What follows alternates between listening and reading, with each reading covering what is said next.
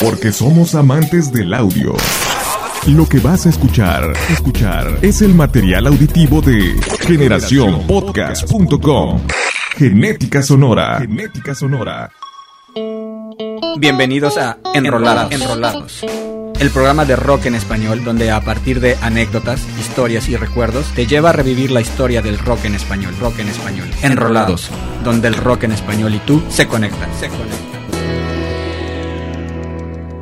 Acompáñame en un viaje por Iberoamérica a través de anécdotas e historias de los protagonistas de nuestra música. Yo soy Víctor Hernández y esto es Enrolados.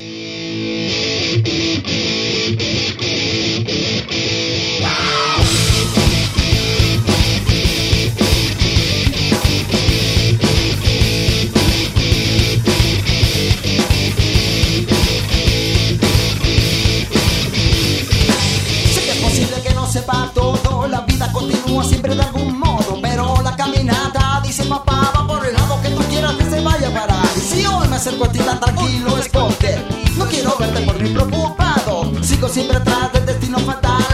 Tranquilo para estar todo controlado.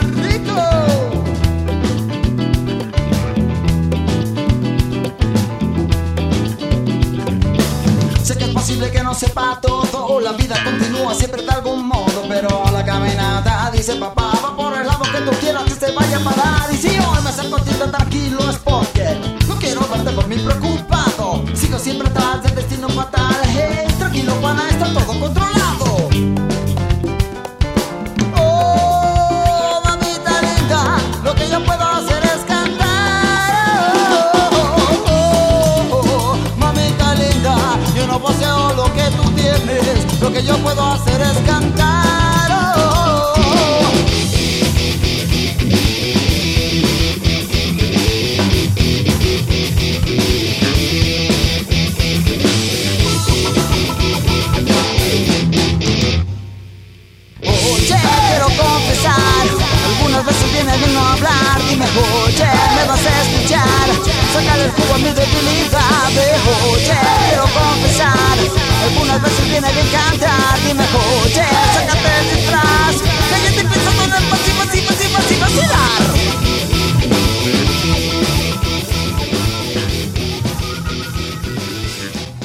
Iniciamos nuestro viaje de hoy en Ecuador con Crux en Karnak. Los hermanos Akoto llegarían muy chicos de Argentina a Ecuador, motivados por el rock y la intención de rescatar varios valores de la cultura local, decidieron iniciar este proyecto, que según la crítica cambió el escenario para las bandas de rock de aquel país. Sería Sergio, vocalista de la banda, el que llevara un demo a la disquera Sony, con pocas esperanzas, pues hasta el momento no había ese tipo de apoyos para bandas de rock. Así que lo presentó y lo dejó para ser escuchado por los directivos. Semanas después, y para asombro de los Crocs, el sello los firmaría con total libertad creativa. En ese momento se daban esperanzas para que otras bandas buscaran el respaldo de alguna multinacional. Cuenta el vocalista, mi primera letra la escribí en la escuela. Ya mientras hacía el servicio militar compuse mi segunda canción. Así que cuando volví y decidí dedicarme a la música, sabía que necesitaría más canciones. Así que de forma muy natural se me dio lo de la composición.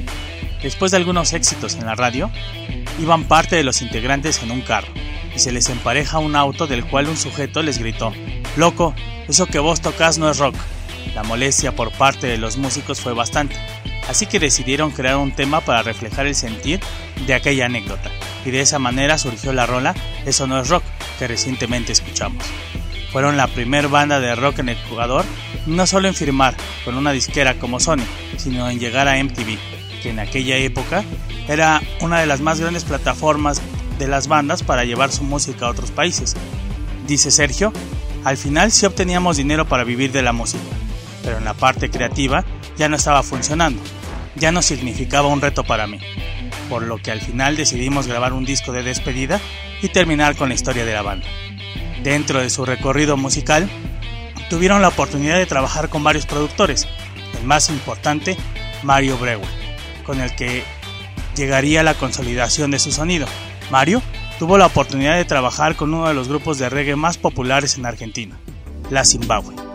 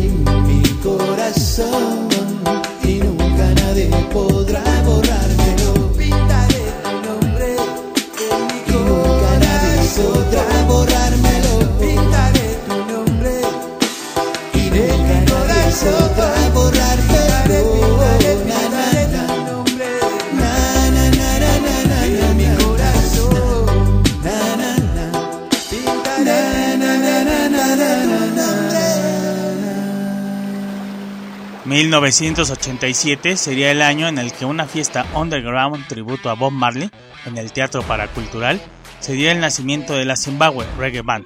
Cuenta Chelo, actual vocalista del grupo, gracias al disco de Los Pericos, las disqueras voltearon a ver al reggae y nosotros tuvimos la fortuna de no buscar contratos, sino de recibir varios representantes con contrato en mano para firmarnos. Sus temas en la radio sonaban. La recaudación era algo que rebasaba lo esperado en aquellos tiempos y la oportunidad de ser la banda telonera de UB40. A pesar de solo tener un disco grabado, posicionaría a la banda como una de las más populares del país del tango. Dice Chelo, me siento un afortunado de haber llegado a varios lugares gracias a la música. En una ocasión, tocando en Miami, Mientras cantaba me di cuenta que Carlos Vives se encontraba en la primera fila. Al término del concierto, nos fue a buscar para felicitarnos y para decirnos que era gran seguidor del grupo desde sus inicios. Cosas así solo te las da la música. La Zimbabue es una de esas bandas que ha sabido recrearse ante la adversidad con tres parones y profundos cambios de integrantes. Sigue vigente. Recuerda el vocalista, en nuestra segunda etapa y después de un largo recorrido y exposición, decidí esconderme en el estudio y ahí compuse el disco llamado 9798, en el cual reflejé ese momento oscuro de soledad, algo muy alejado a lo que la Zimbabue había grabado. Tanto la compañía como varios de los integrantes se mostraron descontentos con el material, pero decidí defender mi trabajo.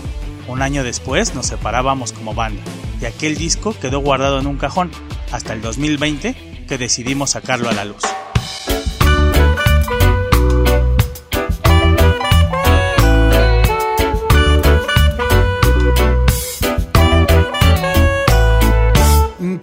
Que sepas que te extraño, pero nunca voy a decírtelo. Será un secreto en el silencio de la noche para guardarlo entre los dos. Y quiero que sepas que te extraño, pero nunca voy a decírtelo silencio de la noche para guardarlo entre los dos. Quiero que sepas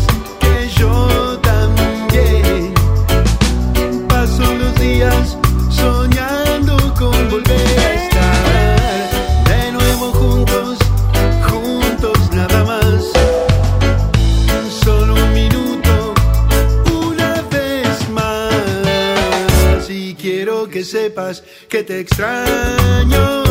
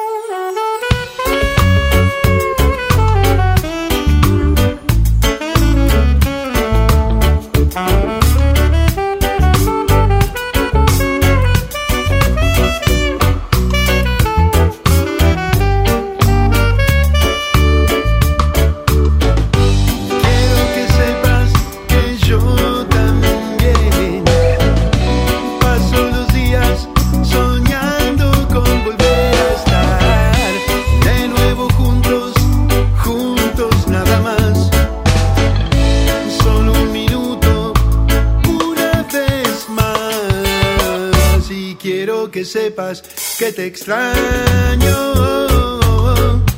pero nunca voy a decírtelo.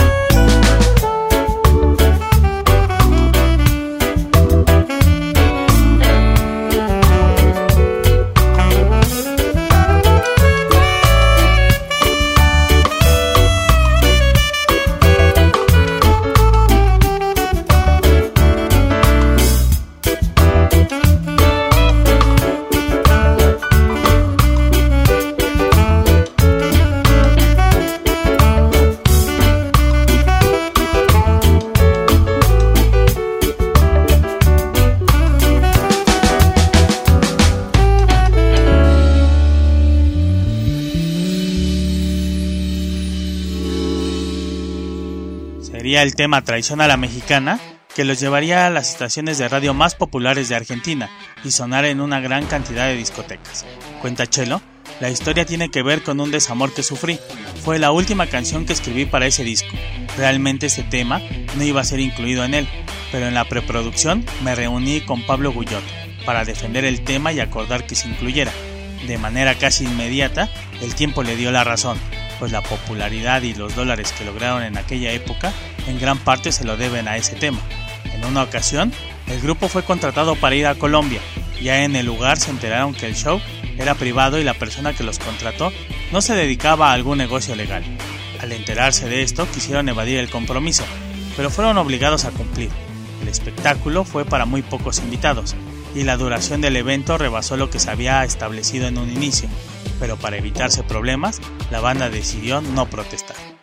Los cambios drásticos en el grupo hacían pensar que el éxito sería efímero, pero después de 30 años de historia, hay algo claro, y es que Chelo ha sabido mantener el proyecto a flote, rodeándose de talentosos músicos que han sabido adaptarse a la época, y de a poco han logrado colocar sus discos en las listas más populares de ventas. Cuenta Chelo, nunca me imaginé el éxito logrado. Es más, nunca me hubiera pasado por la mente que nuestro primer disco de oro se nos entregaría en Colombia, tiempo después el de platino en Argentina. La Zimbabue, nombre elegido entre varias opciones, resultó ganador entre los demás debido al significado encontrado en el disco Survival de Bob Marley. El éxito de los 90 los llevó a trabajar con uno de los productores más sobresalientes de la época, no solo por su trabajo en la producción, sino por el largo camino recorrido con artistas fundamentales del rock argentino, uno de ellos Raúl Porchetto.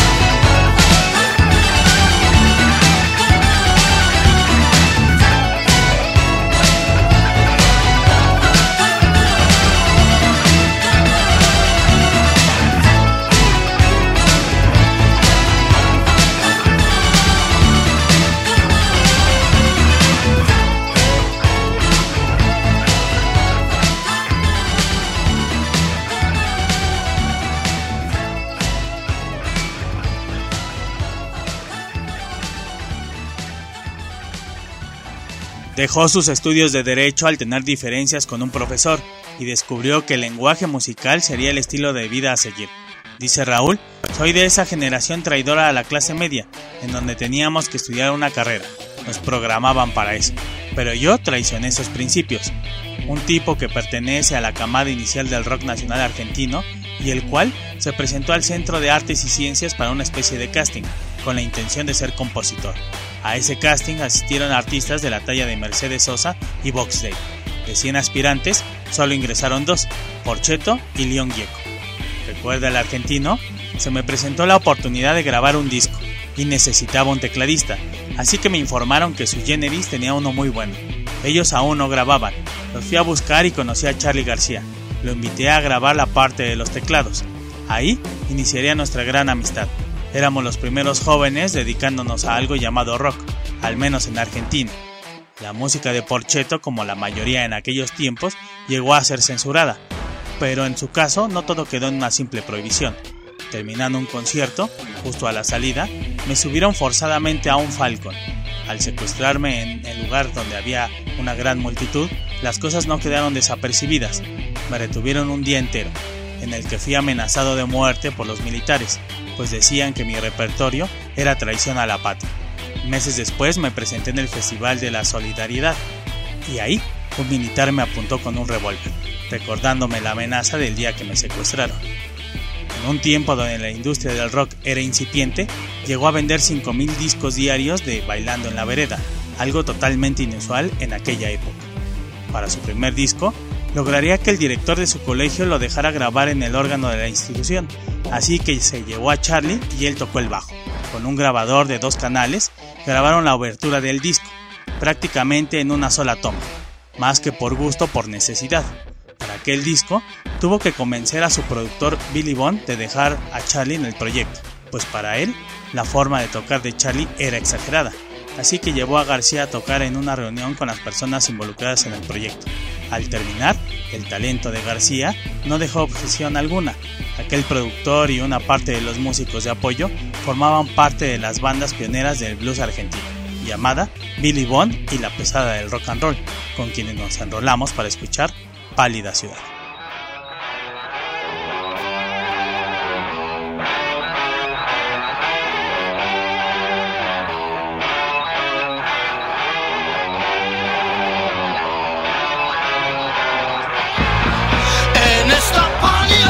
ciudad vive donde no te llega el sol.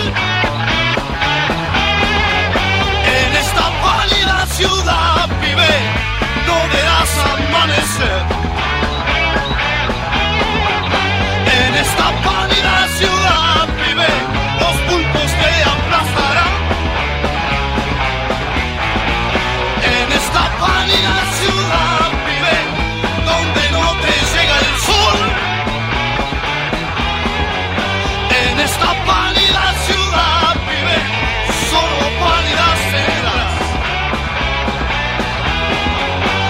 drauf!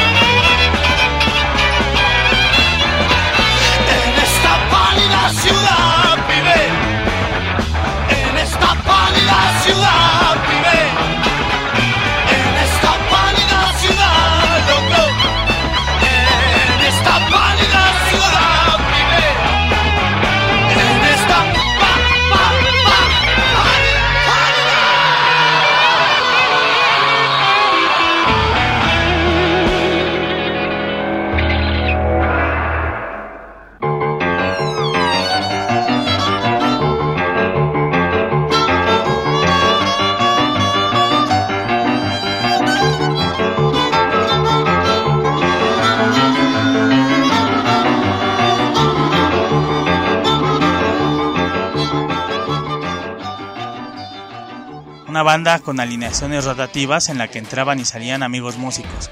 Lograría juntar a dos de los pilares del rock argentino, Papo y Luis Alberto Spinetta. Dice Billy, todo lo que se logró fue gracias a que en la pesada no había competencia ni egos, todos tirábamos para el mismo lado. A diferencia de lo que se podría pensar acerca del nombre, la pesada no tiene nada que ver con el rock áspero de la banda, sino por la convivencia de Billy con productores, intelectuales y escritores, todos gays, y la actitud de Billy de molestarlos y hacerle bromas. Le ganó el sobrenombre de la pesada, de parte de aquellos amigos, y decidió adoptarlo para formar una banda que funcionó como refugio creativo de grandes músicos de la época. ¿Recuerda Billy? Trabajaba como musicalizador en una estación de radio y había muchas horas muertas. En un momento pensé, ¿y si grabo una canción mía? Así que invité a algunos amigos a grabar un tema y ese sería el inicio del primer disco, que se hizo de forma artesanal. Todo en dos canales y prácticamente nadie se podía equivocar porque si no se tenía que grabar de nuevo todos los instrumentos, efectos de sonido que hacíamos con los aparatos que teníamos a mano. Para el tema El Parque, el efecto de mi voz lo conseguimos poniendo un ventilador funcionando entre el micro y mi boca. Sesiones de 6 horas para cada canción, sin un guion, todo improvisado. Cada músico iba aportando algo suyo al tema. Al final, 45 músicos participaron en todas aquellas grabaciones. ¿Recuerda Billy? En una tocada en el Luna, llegamos y vimos una fila de chicos afuera esperando entrar. Cuando vimos que el recinto estaba vacío, les dijimos que entraran. Entonces algunos comenzaron a saltarse, y en ese momento llegó lo que se llamaba la policía de choque, lo que nos dice que la masacre que iba a suceder ya estaba planeada, pues por una llamada llegan los uniformados comunes, los de choque ya venían a disolver conflictos importantes.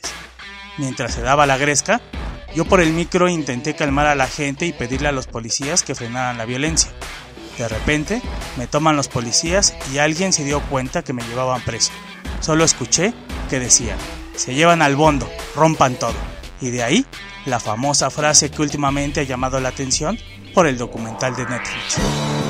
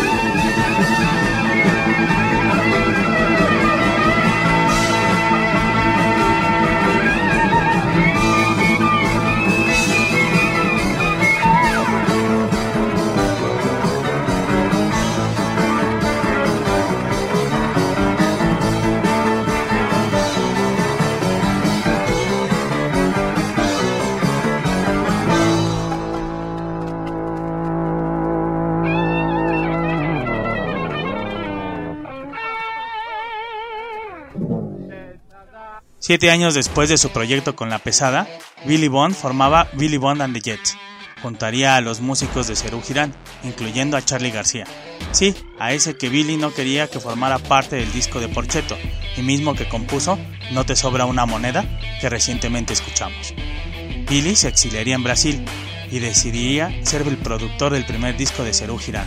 En los tiempos de descanso de la grabación de la banda, Billy aprovechaba para grabar su nuevo proyecto, y fiel a su tendencia, se decide rodear de músicos talentosos, así que invitaría a los de Cerú, pero para evitarse problemas legales, los bautizaría como The Jets. A ellos se sumaron una decena de músicos más para realizar otra superbanda, en esta ocasión con más recursos técnicos y monetarios. Billy, un italiano que llegó a Argentina muy pequeño, en esa camada de refugiados de la Segunda Guerra Mundial, dejaría huella con su talento musical no solo en Argentina, sino en Brasil, logró ser el catalizador de varios egos para ponerlos a trabajar de manera conjunta, cuestión muy complicada cuando las leyendas se reúnen. Dice Billy, mi papá era un oficial de la Marina, una especie de kamikaze que tenían los italianos. Manejaba un barco lleno de explosivos, una especie de cohete acuático. Cuando llegaban cerca de los acorazados, soltaba el mando y él saltaba de la nave. Con la llegada de los americanos fue preso, y yo nací en medio de un bombardeo cuando él aún estaba en la cárcel. La música le llegaría a través del baile, un apasionado de imitar a Elvis. Decía, competía con los de mi barrio para ver quién bailaba mejor y así conquistar chicas. Un día, quien se convertiría en mi primer manager me vio bailar y me felicitó, pero también me preguntó que si no cantaba. Yo me había dado cuenta que los cantantes siempre conquistaban a las chicas, así que le dije que cantaba perfectamente bien. Meses después, estaba firmando un contrato con una disquera. En esa reunión, algunos directivos se reunieron para escogerme el nombre. A un gringo se le ocurrió ponerme Billy y remató con el Bond. Por dentro estaba furioso, pero tuve que cargar con el nombrecito toda la vida. El talento de Billy permeó en varios rockeros de la época, entre ellos Charlie. Sería con él con el que continuemos el viaje en su etapa de sui generis. Fin de la primera parte. Intervalo. Eres peor que tu hermana que se mucho la conchita pero no pudo. Parte del medio.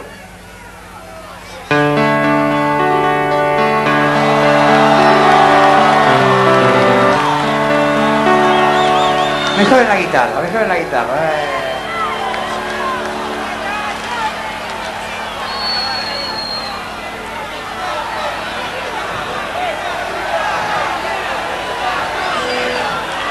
¡Ey, me prenden la guitarra!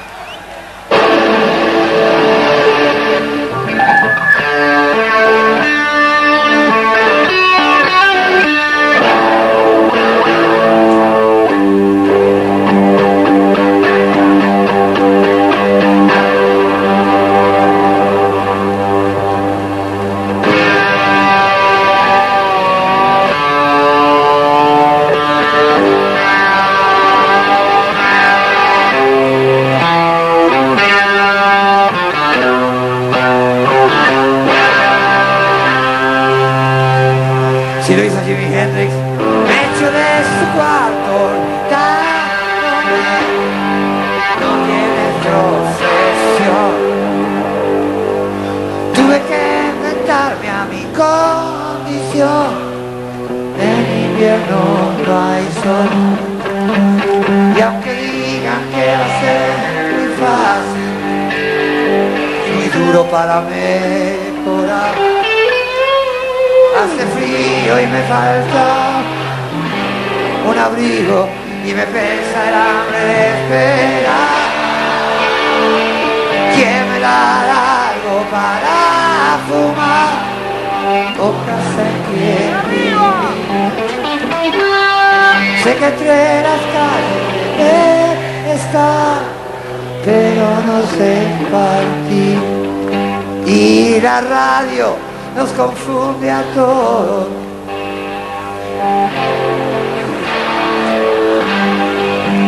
Si se comen mi carne los lobos, no podré robarle la mitad.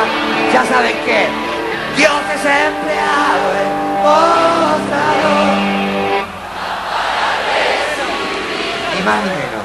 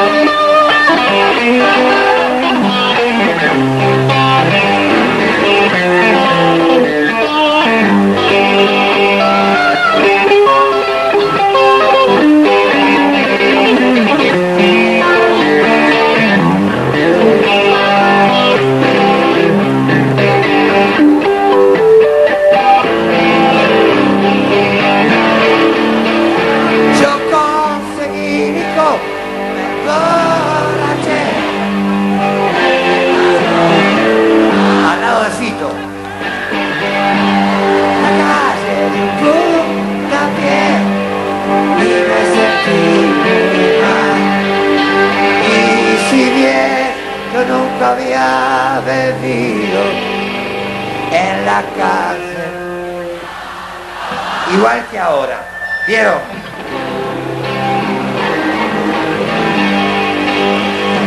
Las heridas son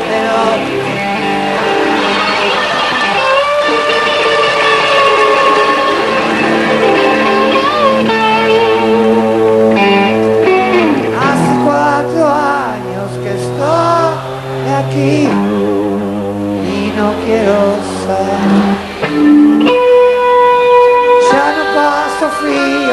soy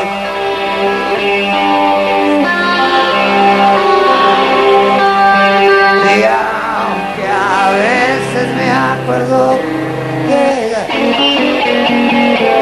y busqué su cara en la pared, solamente muero los domingos. En la secundaria, Charlie y Nito Mestre, en conjunto con seis chicos más, formarían un grupo que en su búsqueda de apoyo por parte de las disqueras fracasó al inicio, pues de todas fueron rechazados, lo que comenzó a cansar a algunos integrantes que de a poco fueron renunciando, y en otros casos las madres les impedían presentarse en vivo, lo que al final provocó que el proyecto terminara como dueto. Charlie y Nito no se daban por vencidos, y sus presentaciones clandestinas en algunos pequeños lugares cada vez eran más comunes, pero aún no habían grabado ningún material.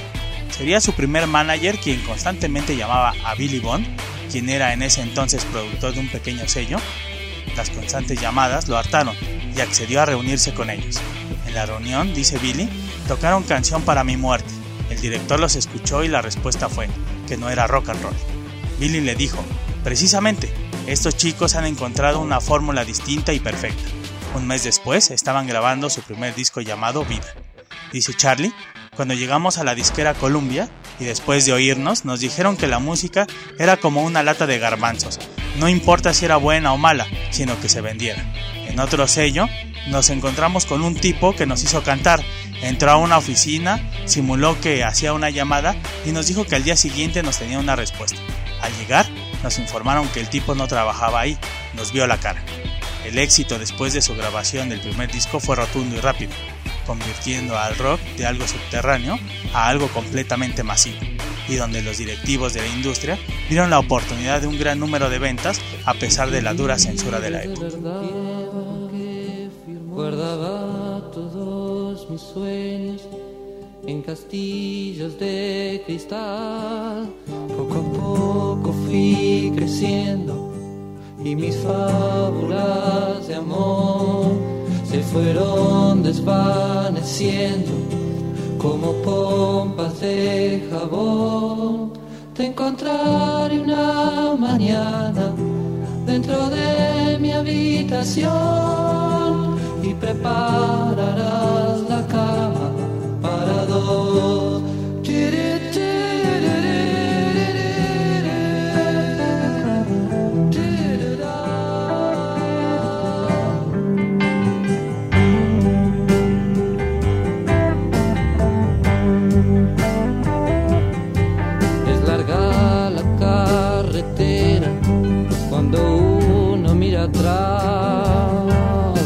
cruzando las fronteras sin darte cuenta quizás. Tómate del pasamanos porque antes de llegar se aferraron mil ancianos, pero se fueron igual.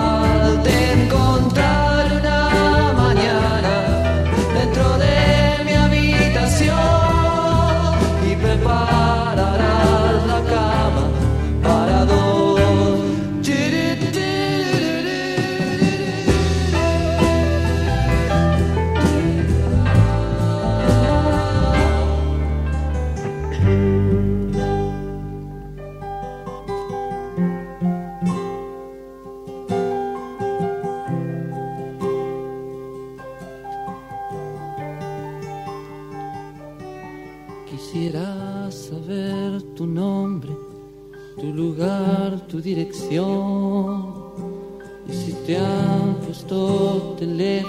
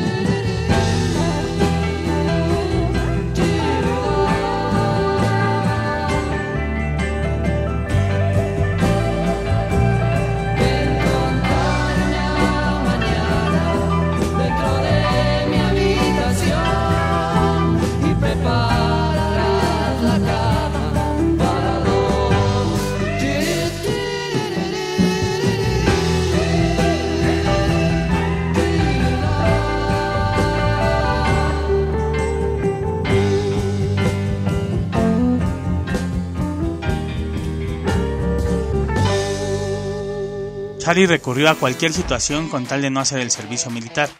Ni las influencias de la madre lo salvaron de aquel episodio, pero se las arreglaba para perder el tiempo.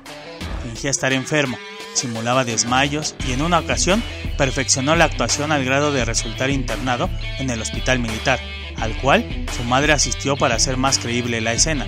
En esa visita, su madre le dejó un frasco de anfetaminas. Para poder alargar la actuación unos días más, se tomó el frasco y en esa sobredosis, dice Charlie, fue tal la excitación que pensé que moría.